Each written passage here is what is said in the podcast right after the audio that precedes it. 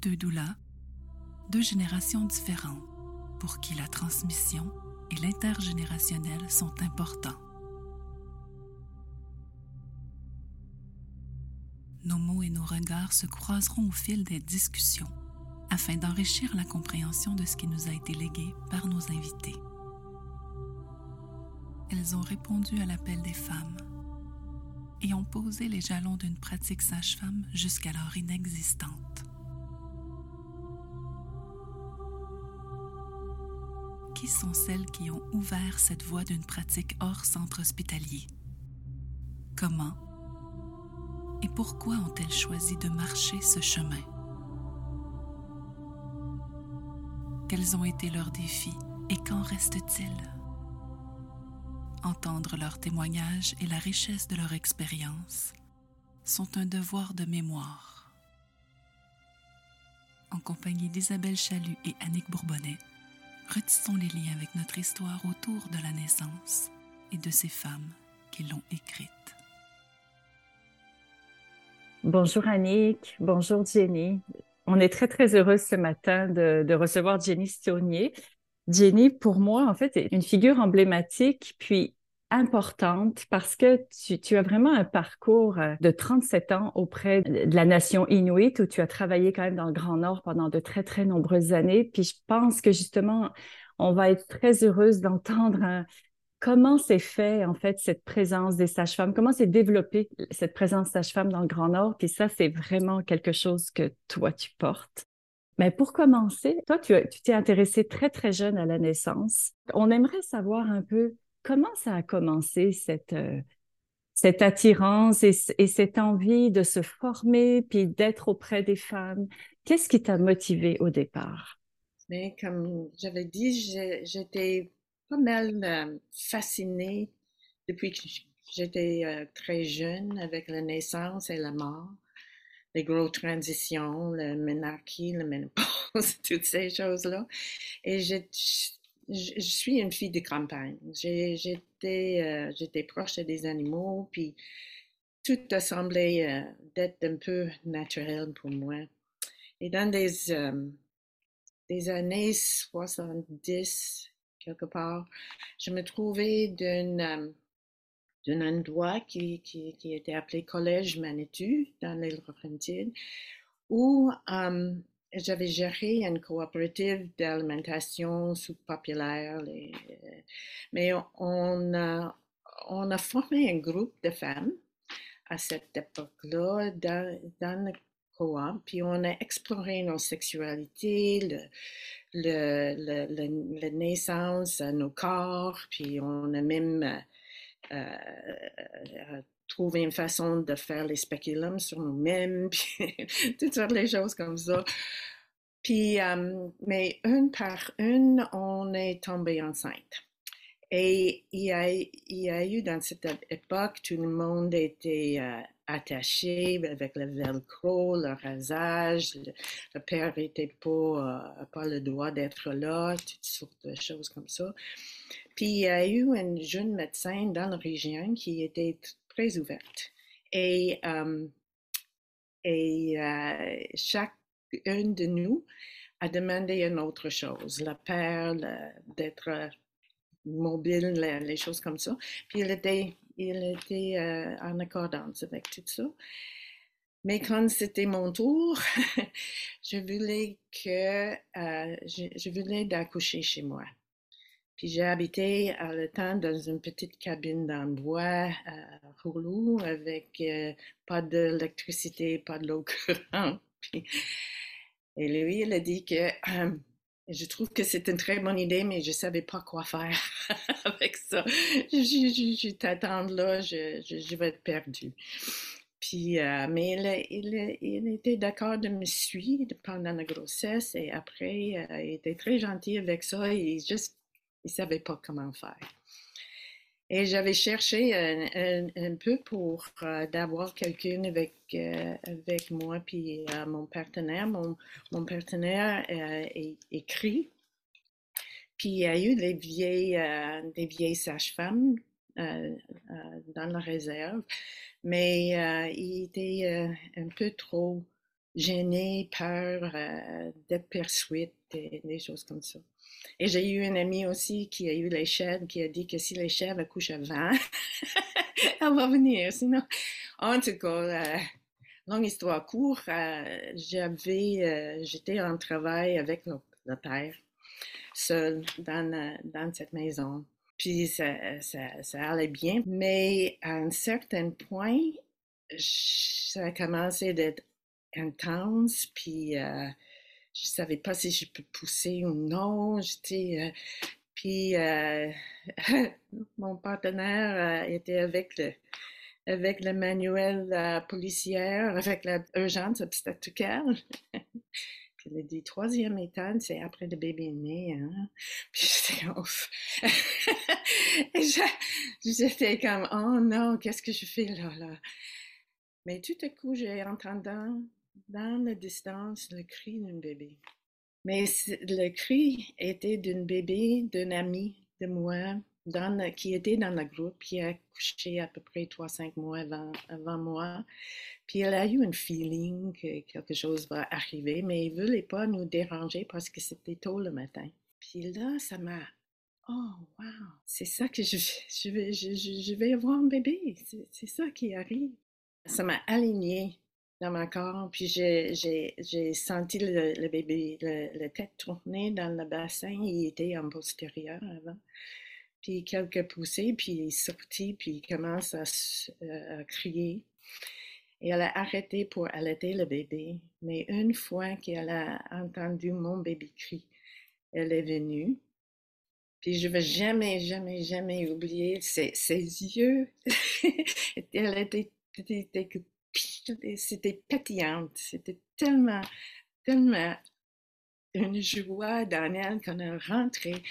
Puis euh, le bébé crie, crie, crie. Puis moi, j'étais mouillée partout avec le fluide amniotique. Puis elle n'était pas capable d'enlever mon, mon t-shirt. Puis elle a, elle a pris mon t-shirt, puis elle l'a déchiré. mis le bébé sur la peau, puis elle a arrêté tout de suite de pleurer. Et c'était, euh, c'était, c'était une expérience le plus, le plus puissante dans ma vie. Mais en même temps, j'ai réalisé que j'étais, j'étais vraiment entourée par le Père. Oui, il était merveilleux, mais c'était sa présence. Même que c'était à distance, que j'étais senti qu'elle a tenu l'espace pour moi. Et c'était ça qui était vraiment, c'était évocatif pour moi. Je voulais de savoir plus de qu'est-ce, qu'est-ce, c'est quoi ça? Et après, parce que j'avais eu mon bébé à la maison, il y a eu d'autres femmes dans la région qui me demandaient, puis je voulais d'être avec quelqu'un pour développer des habilités, les connaissances plus, mais aussi de voir dans ce contexte-là comment appliquer ces habiletés? Parce que je crois que le rôle primaire de la sage-femme, c'est de tenir l'espace, de être capable de supporter une femme, la personne qui accouche sans approprier son propre expérience, sans approprier son propre, processus. J'étais allée un peu partout dans les États-Unis et, euh, et au Canada pour, pour voir, au Québec, pour voir s'il y a quelqu'un. Puis enfin, j'avais trouvé à Montréal un gynécologue euh, obstétricien, Dr. Tucker, qui, est une, euh, qui était de Tahiti, qui a eu une maison de naissance euh, où elle a fait des naissances d'or de l'hôpital et elle a fait des avortements aussi. J'étais allée lui visiter, on a eu une, une longue, longue, longue interview avec les une tisane dans le, comment tu dis ça, propre, les, les, tasses euh, très délicates, beaux. J'étais un peu comme, ouf.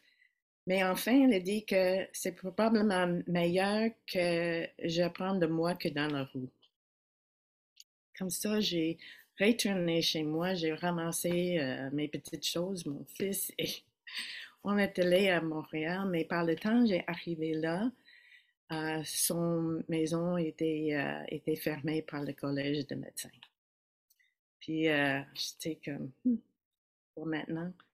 Mais par une autre route, un peu sérendipitous, ça n'a pas pris longtemps. J'ai rencontré Isabelle Brabant, Céline May, Hélène Cornelier, Daniel Mercier. Puis on a commencé de, de travailler ensemble, d'étudier ensemble, de, de, de, de, même développer les standards pour nos pratiques euh, et, tout, et tout, et tout. Puis euh, c'était euh, la façon qu'on a, on a appris, on a appris des femmes. Puis on, on, a été toutes ensemble à des accouchements, on a souvent apporté nos enfants à la les, les, les, groupes d'études, il y a eu toujours les enfants qui, qui étaient autour dans la cuisine, puis, euh, mais c'était dynamique. Donc, en fait, hein, c'est vraiment, c'est vraiment une grande recherche d'autonomie, puis mm-hmm. une espèce aussi de, de connaissance innée de, de, ce que tu recherchais, de cette, de cette sororité entre femmes, hein, de, de, cette présence des autres femmes.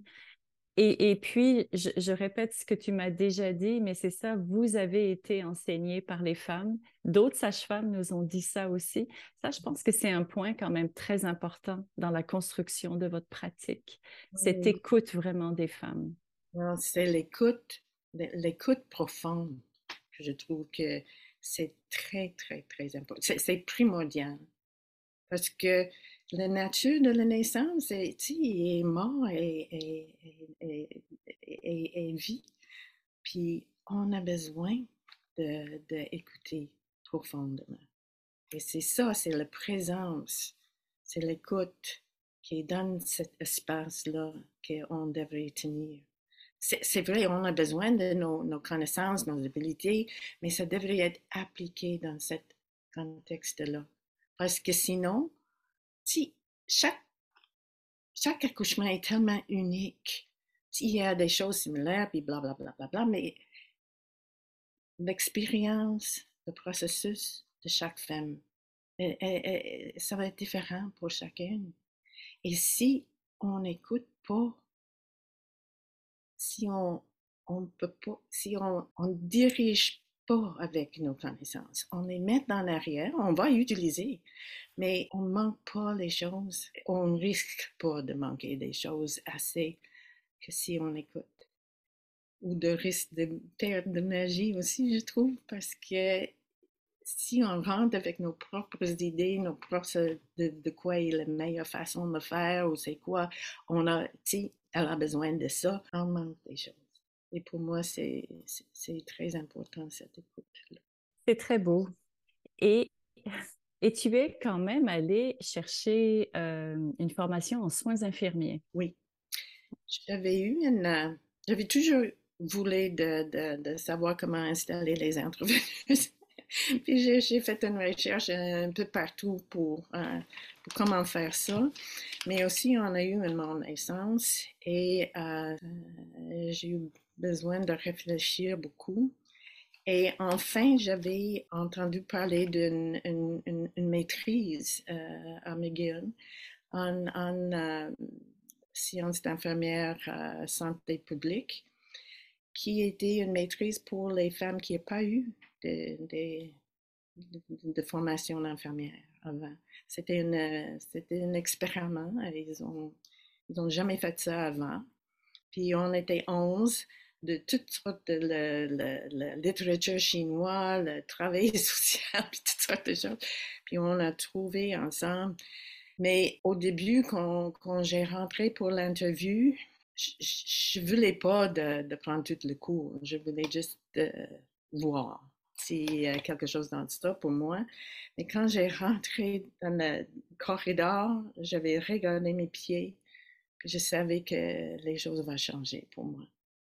Et l'interview était vraiment extraordinaire. Puis euh, à l'époque, j'avais, j'ai eu une, euh, pratique clandestine, comme, mais ils ont dit à la fin, regarde, vous avez ton façon de faire le soin maternité, nous autres, on a le, le nôtre. Peut-être on peut apprendre un à l'autre. C'est français. Si je dis non à ça, je suis fou. J'ai embarqué dans ça, puis c'était une expérience pas mal extraordinaire. Ils étaient très, très, très ouverts. Ils ont donné une, une module obstétrical qui est complètement différent que les autres. Et les choses que j'avais appris là, beaucoup, c'était le langage de médecin. Et, et j'avais fait les, les, les beaux, euh, les beaux connexions aussi. Même avant, j'avais eu euh, Yves Caucase, Jean Rotop, une pédiatre. Yves était une, euh, une euh, obstétricienne qui, euh, qui était très ouverte, qui m'a donné beaucoup de place quand j'ai transféré à l'hôpital. Puis, que la maîtrise, j'avais travaillé au Jewish beaucoup beaucoup. Et euh, j'ai rencontré Michael Klein qui euh, m'a invité à aller aux rounds avec mon apprenti, apprenti à l'époque aussi, puis euh, à créer des, des, des, des, bonnes alliances. Une belle collaboration quand même. J'ai trouvé que c'était parce que souvent on a rentré dans l'hôpital avec parce qu'il y, a eu de hostilité certaines. On a on était en face de ça. Souvent, j'avais une fois, j'étais frappée euh, dans le visage. Je voulais pas que je, je les bruits avec la femme qui pousse. Mais on a eu les, des, euh, alliances. C'est ça qui euh, nous avait permis de, faire le feu d'évolution dans la... oui, hein, c'est tellement important ce que tu dis, cette compréhension du langage, que chacun ait pu faire un pas pour essayer de se comprendre. Mmh. Et, c'est vrai que c'est comme ça que ça peut faire avancer les choses. J'avais fait avec beaucoup, beaucoup de poésie, avec les, les côtes, les I puis tout ça. Comme ça.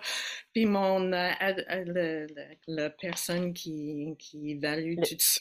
Le directeur de thèse. De thèse, elle, elle a dit que don't think so. je, pense pas que tu, peux écrire comme ça. Mais j'ai dit, oui, mais tu as dit dans cette euh, dans ce programme que tu veux changer le, visage d'infirmière. De, tu voulais qu'on est plus autonome, qu'on on est plus euh, holistique. Regarde! Puis euh, elle a accepté, enfin. Et puis un jour, tu as reçu une lettre d'une femme inuite. Est-ce que je suis le, est-ce que c'est le bon ordre tout ça?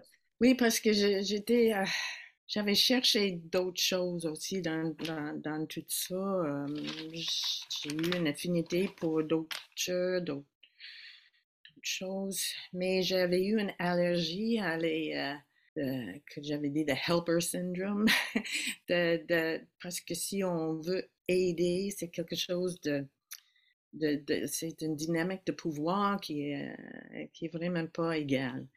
Et mon père a travaillé dans des, dans, des organisations comme la Peace Corps, puis euh, d'autres choses comme ça. Puis il a toujours dit qu'on on fait plus de problèmes qu'on on donne dans ces situations comme ça. Mais un jour, j'avais, reçu une lettre de, de, euh, qui était avant le, tête de, la femme inuit à, Nunavik.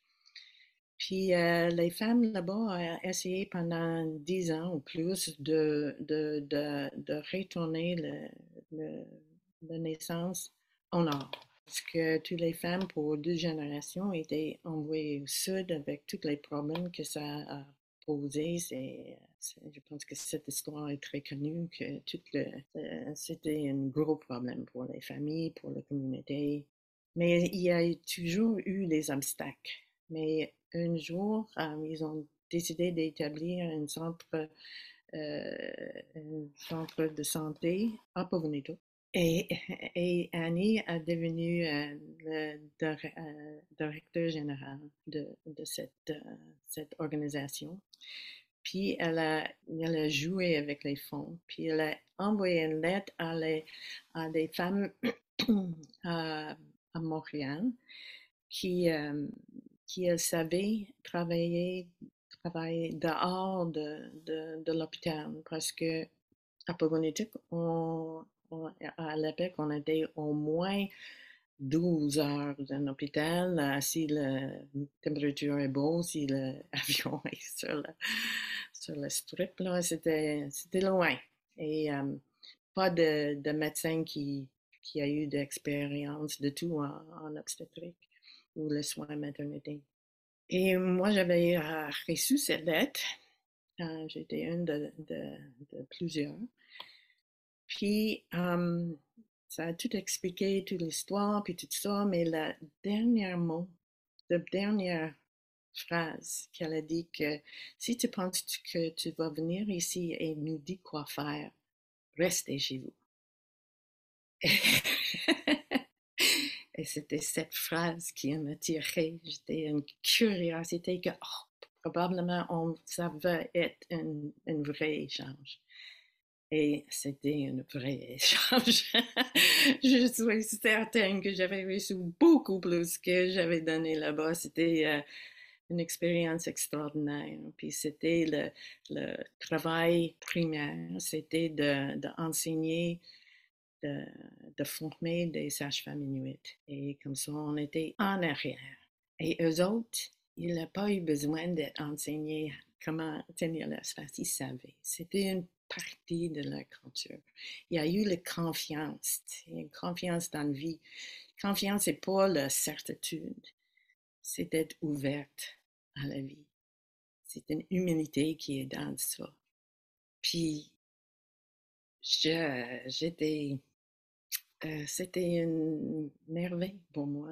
Euh, j'étais allée pour un an avec mon fils, mais j'avais resté 37 euh, ans. pour la plupart. J'avais descendu pour, pour, quelques années ici et là pour, pour pour aider avec la formation de les différentes associations euh, canadiennes des sages-femmes, avec le, programme UQTR, euh, avec la légalisation, toutes ces choses-là, avec le projet pilote euh, en Estrie. Mais, mais c'était, c'était l'endroit où j'avais, qui m'a tiré le plus, particulièrement une fois que j'ai arrivé à Saluit, le village le plus haut, puis euh, j'avais juste simplement tombé en amour. c'est une, oui, c'est ça, c'est une histoire d'amour. Mais je, reviens là-dessus, mais je pense qu'on a besoin d'entendre comment cet apprentissage s'est fait, parce que c'est quand même assez exceptionnel d'avoir accompagné ces femmes pour pour leur partager tes savoirs, mais sans que ce soit un enseignement didactique. Et, et, ça, c'est c'est quand même extraordinaire d'avoir gardé ça vivant. Oui, oui. Puis c'était un peu comment nous a, appris. Mais dès le début, euh, toutes les étudiants, c'est elle qui a suivi les femmes. Nous autres, on était toujours en arrière. Et tout, a passé en une tout. Et il y a des femmes, euh, il y a des, des, des, sages-femmes qui n'ont pas eu euh, une, euh, formation secondaire. Mais quand on a fait, c'était un apprentissage. On a appris dans, dans la pratique.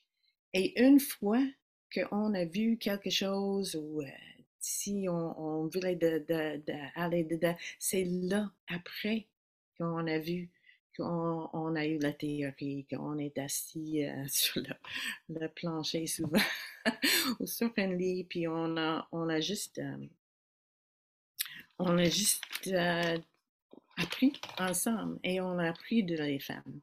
Beaucoup, beaucoup, beaucoup. Parce qu'il y a toujours des questions. Il y a eu toujours des choses que, oh, on devrait euh, répondre à ça. Comment, comment, comment est-ce qu'on répond à ça? Puis on a recherché ensemble, on a discuté ensemble. Et pour la plupart, c'était avec des histoires. On a partagé des histoires. Chaque fois, euh, chaque, chaque, chaque semaine, on a eu un peu de, de formation un peu plus euh, formelle, mais chaque semaine aussi, on a eu, on a eu des séances on a juste partagé des, études de cas, mais c'était, c'était des histoires. Puis ça a remonté des histoires de loin aussi, puis on a amené parce que eux autres, ils voulaient de faire une combinaison de le, de le soin traditionnel avec le soin euh, plus moderne. Puis c'était ça qu'on on a fait. Et dans, après Pavonetok, ils ont, ils ont décidé, parce que toutes les femmes, de, il y a eu sept villages que Pavonetok a servi. Puis après ça, ils ont ouvert une, une, maternité à Nukshuak. Puis puis euh, les, sages-femmes ont commencé à être formées là. Puis après, après ça, il y a, il ouvert une salle qui était. Puis, chaque, place a eu leur résistance, chaque place a eu son histoire magique pour commencer à. On est arrivé là. Mais euh, les choses que, qui étaient importantes de savoir, c'est qu'on a été étudié beaucoup. Euh, et au début, mais au début de tout ça euh, à Pavonetuk, on était clandestine même aussi. Je crois que les administrateurs, quelque part, ont su qu'est-ce qu'on fait, mais on était très discret. Et après trois ans à Pavonetuk, on a ramassé toutes nos statistiques, puis on, a, on est allé à une conférence euh, à Churchill, Manitoba de SOGC. Puis euh, on a présenté, euh, j'étais là avec euh, une des étudiantes à l'époque à Kinesi qui travaille encore à la maternité à Um, comme sage-femme mentor, senior. Et elle, elle on a donné des présentations, puis Pierre Lassard, qui était le président de SOGC à l'époque, elle a dit que qu'est-ce qui se passe à Pumonituk est assez important pour le soin maternité au nord que le, profil biophysique et comme ça, ça nous, donnait le, le, droit d'en avoir les fonds. Qu'est-ce qu'on fait? Um, mais, euh, jusqu'à 7 jours aujourd'hui pour l'éducation, on n'en a presque pas. C'était toujours euh, ça, le, le bougie clinical qu'on a fait ça. Mais dans les, ben, toutes les statistiques ont toujours montré qu'on a une des meilleures statistiques au, Québec. Euh, on, est, on était euh, égal pour certaines choses, mais on était meilleur. On a un taux de césarienne de 1,3 qui était, c'est pas juste parce que il y a le gros bassin, c'est c'est parce que il y a eu de confiance, puis on était loin, puis on a eu besoin de, d'être euh, patient, parce que des fois, on ne peut pas sortir euh, pour deux semaines. Ça, la température n'était pas bonne, on ne peut pas avoir un avion. Mais euh, en tout cas, c'est en 2008, on était, nos programmes étaient reconnus par le OSFQ et par, par le ministère d'éducation aussi. Puis on a continué avec tout ça. Puis euh, je crois que c'était euh, c'était la première fois que le, la façon qu'on apprend un degré, un certificat, qu'on on, a une deux universités, mais la licence pour pratiquer pour pratiquer, c'est la même que celle de, qui gradue, graduée de UQTR. Et on, nos, femmes étaient allées au sud pour participer dans ces euh, célébrations-là. Euh, c'est ça, hein, c'est qu'elles ont comme une équivalence.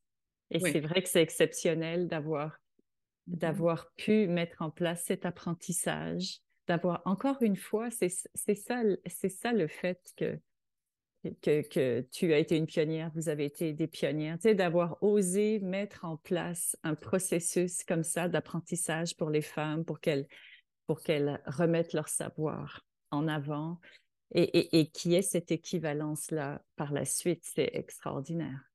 C'était les, communautés qui ont fait ça. C'était toujours eux qui étaient en arrière de ça. On a eu le support euh, total. Oui, tu as participé aussi à la création de, maison de la maison de naissance en Estrie, je pense. Hein. À un moment donné, tu es redescendu du Nord. Mon fils était 14 ans, euh, mais on a été là euh, son jeunesse. Puis euh, j'ai vu l'expérience d'autres choses. Et oui, j'étais allée à Canton-L'Est, j'ai travaillé avec Jean Glazas et Lynn Castonguay pour mettre en place le, le, projet pilote. Puis là aussi, on a eu des, des bonnes alliances avec les, les, médecins de famille dans le Cheniac, Martine Morin, Diane Plante, Jean Santano. On a eu beaucoup.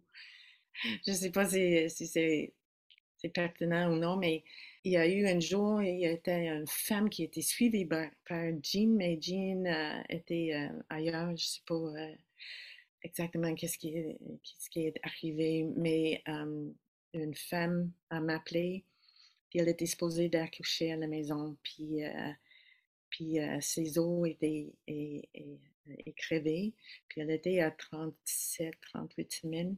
Quand j'étais allée chez elle, le bébé était en transverse. Et avec le, avec l'eau crevée, euh, je risquais pas de faire la, version. On en fait beaucoup de versions au mais euh, je, je, voulais pas faire ça là, dans cette circonstance.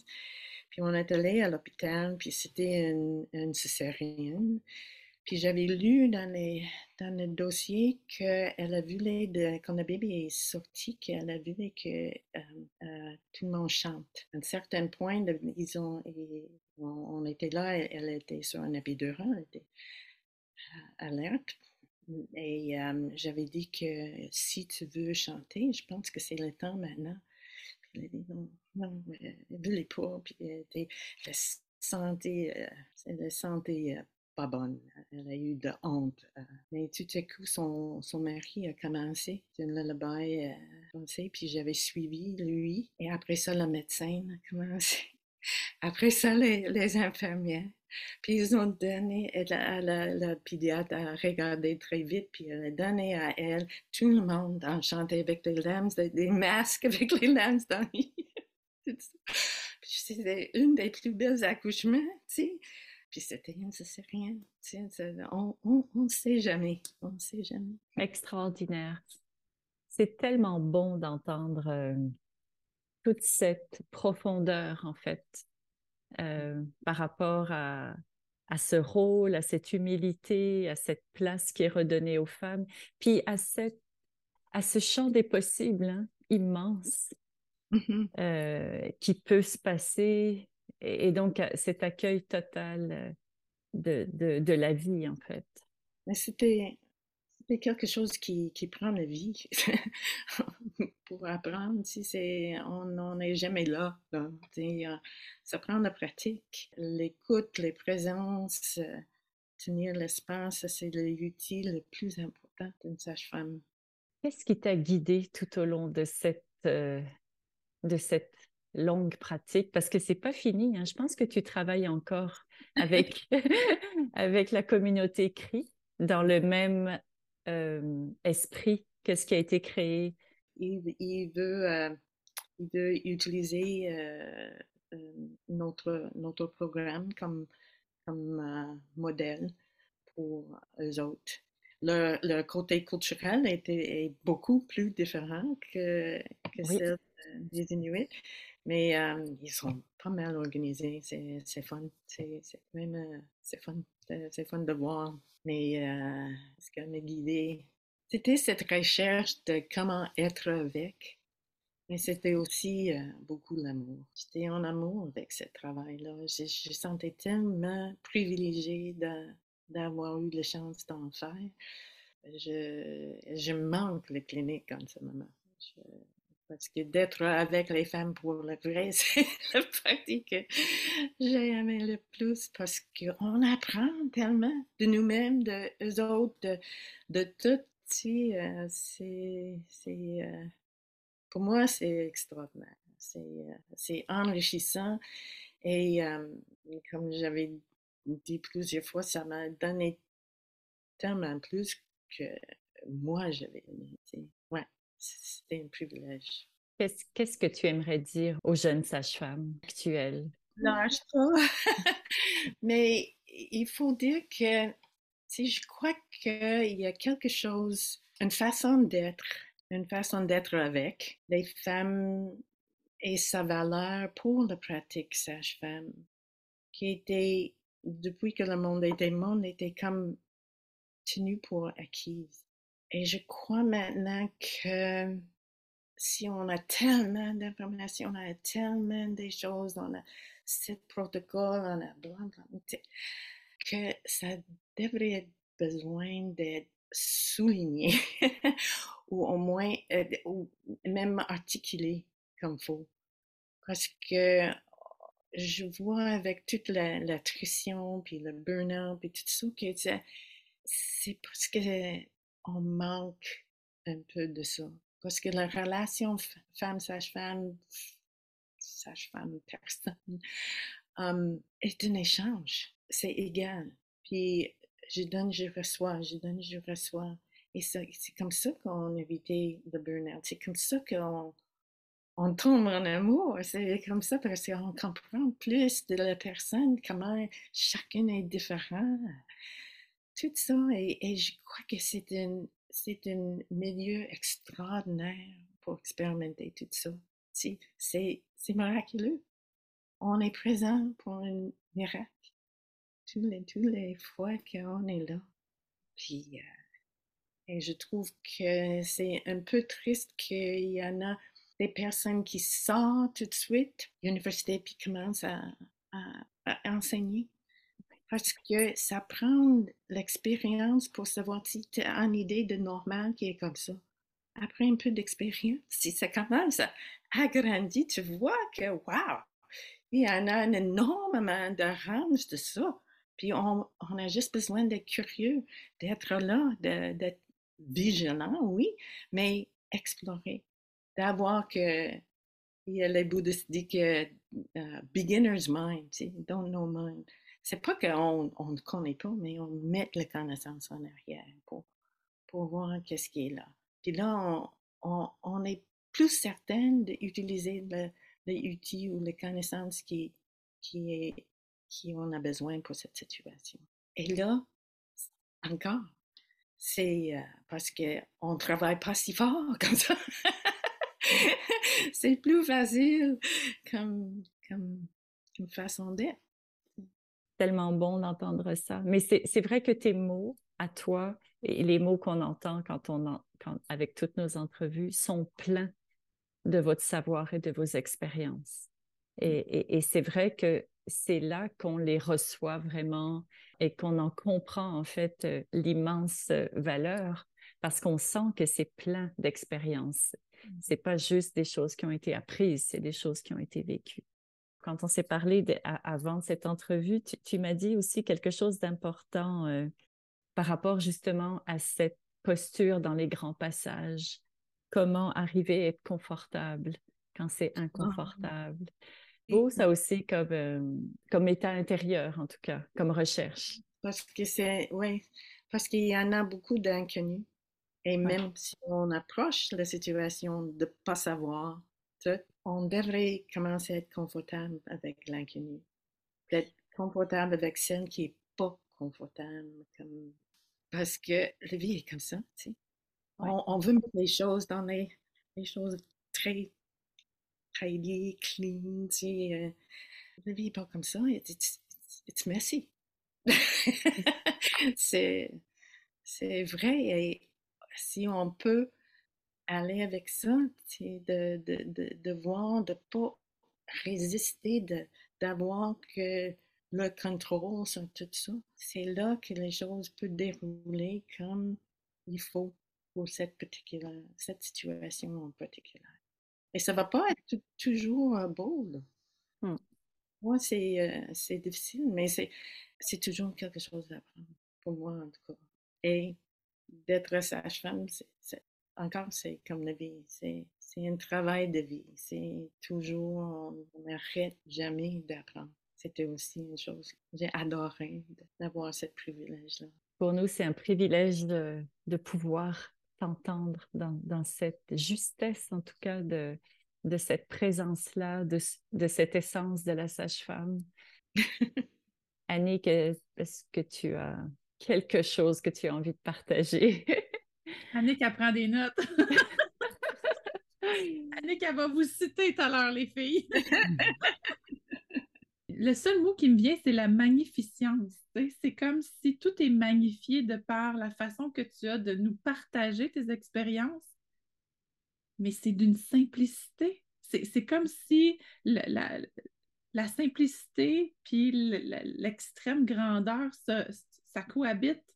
Mm-hmm. Il y a une magie dans ça, il y a une magie, c'est un art en fait de savoir faire coexister cette magnificence dans une simplicité accessible qui inévitablement nous donne envie de s'en rapprocher. Ça fait pas peur. C'est là, c'est moi, je suis, là, j'essaie de me contenir, mais je suis profondément bouleversée positivement par tout ce que j'ai entendu aujourd'hui. C'est comme si ça me permettait de, de, retrouver quelque chose que j'avais l'impression d'avoir un peu perdu. C'est spécial. J'ai de la misère à mettre des mots. Je suis profondément émue. Mm. Merci. Merci à vous. Mais oui, pour moi, c'est simple et magnifique en même temps. Le, celle qui est simple n'est pas toujours facile. Mais euh, il y a toujours une façon pour moi. Est-ce que tu as l'impression que tu as tout dit, Jenny? Ce que tu aimerais transmettre aujourd'hui? J'ai un million d'histoires, mais, euh, pour maintenant, c'est probablement. Hmm. C'était très beau. Euh, très, très profond. Merci, puis merci d'avoir accepté de le faire en français. ça n'est pas ta langue. Euh... comme ça. Des fois, des concepts que je veux transmettre sont, sont pas si faciles, même en anglais, que de traduire aussi. Donc, un immense merci. Merci beaucoup. Merci. Merci, Annick. Merci à ton mari aussi. Oui, on l'aime, mon mari.